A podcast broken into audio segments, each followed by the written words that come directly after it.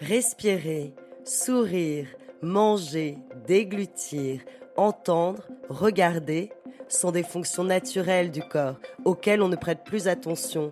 Et pourtant, il y a des nouveau-nés, des enfants, des adolescents et des adultes pour lesquels ces actions sont difficiles, voire impossibles à réaliser. À l'origine de ces difficultés peuvent se trouver des maladies rares. Avec ce podcast, nous partons justement à la rencontre de la filière tête-cou, spécialisée dans ces pathologies et ces malformations de la tête, du cou et des dents. Un réseau qui se mobilise pour nous informer sur ces maladies, les avancées de la recherche et parler du vécu des malades. Des malades souvent confrontés au regard des autres. Bienvenue dans Mots de tête, le podcast proposé par la filière de santé maladie rare Tête-Cou. La papillomatose respiratoire récurrente. Dite PRR, cette maladie respiratoire rare est causée par une infection par le virus du papillome humain. Elle se manifeste par la formation d'amas de cellules non cancéreuses dans les voies respiratoires. Dans cette mini-série, pour faire la lumière sur cette pathologie et sa prise en charge, nous rencontrons le professeur Nicolas Le Boulanger, coordinateur de la filière tête-cou et chirurgien ORL, Emmanuelle Jouangui, directrice de recherche à l'Institut Imagine, avec qui nous parlons des connaissances et des avancées scientifiques. Et enfin, Amy, 13 ans, avec sa maman, qui nous confie leur combat face à la maladie, soutenu par l'association Vaincre PRR. Épisode 3. Le malade.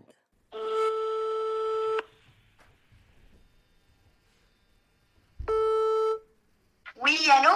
Oui, allô? Bonjour, je m'appelle Caroline Vernet, j'ai 32 ans, je suis maman de deux enfants, dont Amy qui a la papillomatose laryngée respiratoire, et euh, je suis membre de l'association Vaincre PRR. Cette association, euh, Caroline Vaincre PRR, elle a joué un rôle important pour Amy, mais pour vous aussi, j'imagine. Est-ce que vous pouvez me raconter finalement à quel moment cette association elle intervient dans le parcours médical de votre fille et de votre famille aussi? Oui, c'est une association que j'ai découvert complètement par hasard sur un réseau social. C'était un, un, soir où je me sentais vraiment démunie et par pure... Euh, coup de folie, on va dire, entre guillemets. J'ai tapé le nom dans la barre de recherche du réseau social et je suis tombée sur l'association. Et, euh, et tout ce qu'ils ont apporté, c'est énorme. J'ai beaucoup d'émotions dans la voix, mais c'est parce que pour moi, c'est, on va dire, une seconde famille. dès qu'on a une question, dès qu'on s'inquiète un petit peu ou qu'on a une bonne nouvelle, bah c'est je sais que moi, je, garde beaucoup contact avec Colette.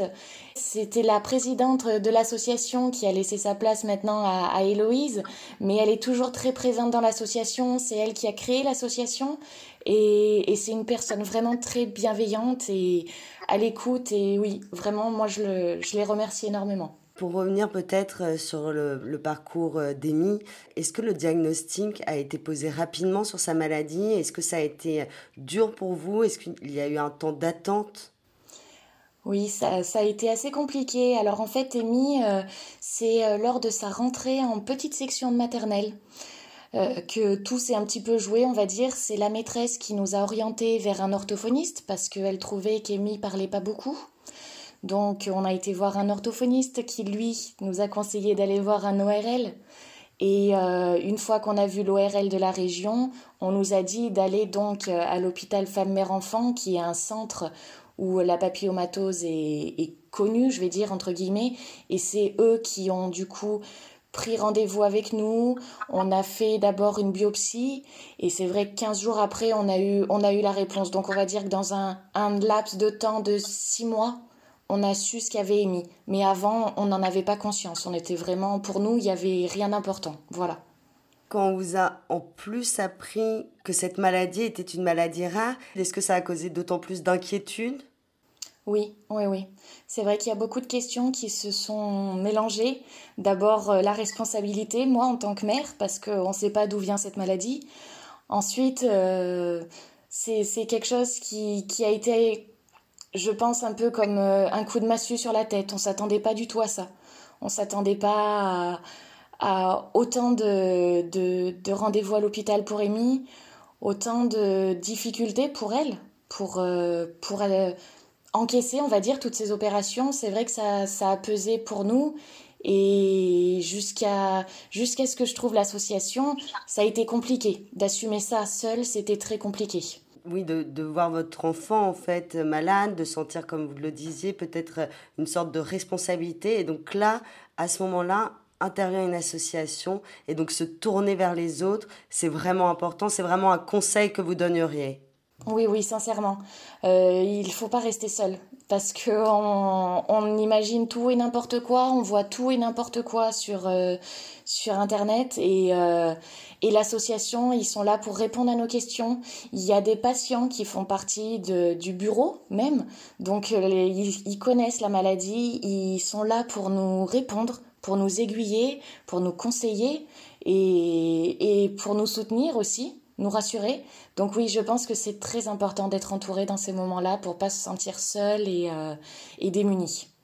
Quel type d'acteurs justement euh, se rencontrent dans cette, dans cette association?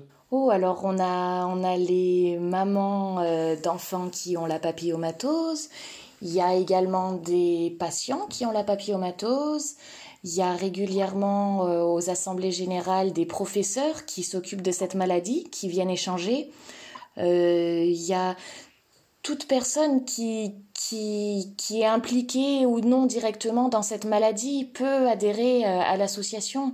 Et, et, justement, c'est ce dont on a besoin pour continuer à faire avancer, euh, faire avancer l'association, la, faire reconnaître encore plus grandement. Et euh... L'association est là pour nous répondre et pour nous soutenir, vous dites. Est-ce qu'elle est là aussi peut-être pour, pour être comprise, être entendue. Euh, c'est aussi euh, une oreille finalement cette association. Oui, oui, oui. C'est vrai que c'est un, un soutien. Euh, j'ai en mémoire, Amy, ces derniers temps, se, se, se, plaignait un petit peu. Et c'est vrai que tout de suite, je me suis dit, bon, eh ben, je vais appeler Colette. Je vais lui, lui dire. Et je sais qu'elle va me rassurer et qu'elle va me conseiller sur les examens ou autres à faire. Et ça, c'est important, oui, de savoir que qu'on n'est pas seul. Ça, c'est vraiment important, je pense, de, de savoir qu'il y a des gens qui sont là pour, euh, pour nous écouter et pour qu'on se dise que finalement, il y a malheureusement d'autres personnes qui sont aussi dans notre cas, d'autres parents, et qui comprennent ce qu'on vit et, et, qui ont besoin également d'en parler et d'être soutenus. Oui, c'est quelque chose de très important.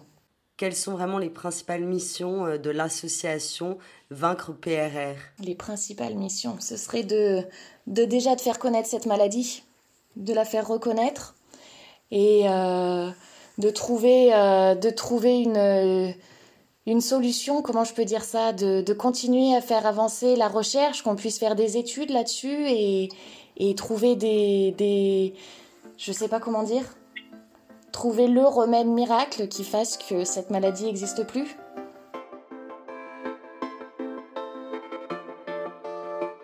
Bonjour, je m'appelle Amy, euh, j'ai 13 ans, euh, j'ai la papillomatose laryngée. L'association Vaincre PRR, qu'est-ce que ça représente pour toi, Amy? Euh, bah, Une aide, ça peut aider les, les enfants qui sont en, euh, en, difficulté, on va dire. Quel problème elle a pu te poser cette maladie? Comment on vit avec la papillomatose respiratoire? Euh, bah Déjà, c'est vrai que j'avais un peu de mal à respirer et que la voix, elle était un peu cassée. Qu'est-ce qui te dérangeait vraiment le plus? Est-ce que tu te souviens, par exemple, un rapport qui était un petit peu euh, compliqué avec les autres enfants? Qu'est-ce qui t'a dérangé dans ta, dans ta maladie? Bah, c'est vrai que pour parler avec les autres élèves, c'était un peu compliqué. Et j'étais un peu gênée avec ma voix, c'est vrai comment tu as réagi? Est-ce que tu te mettais à l'écart, par exemple? Quelle personnalité tu t'es construite? Bah oui, c'est vrai, je me mettais un peu à l'écart des autres et j'étais beaucoup timide. Dans ta famille, est-ce que tu avais aussi euh, une gêne, peut-être, je sais pas, une difficulté à, à, à parler à table, par exemple? Les, les, repas de famille peuvent être un peu bruyants. Enfin, comment vraiment au quotidien dans ta famille tu as vécu aussi euh, la papillomatose respiratoire? Bah, c'est vrai que des fois, quand je pleurais ou que je parlais fort, bah, il n'y a personne qui m'entendait. Donc, euh, c'est vrai que c'était gênant. Michette, elle est émue. Alors, juste un instant, elle, elle essuie ses larmes.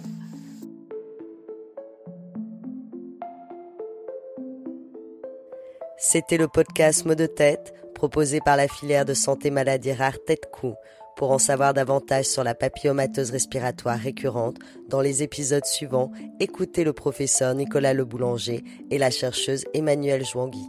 Retrouvez-nous sur toutes les plateformes de podcast et sur le site www.tête-coup.fr.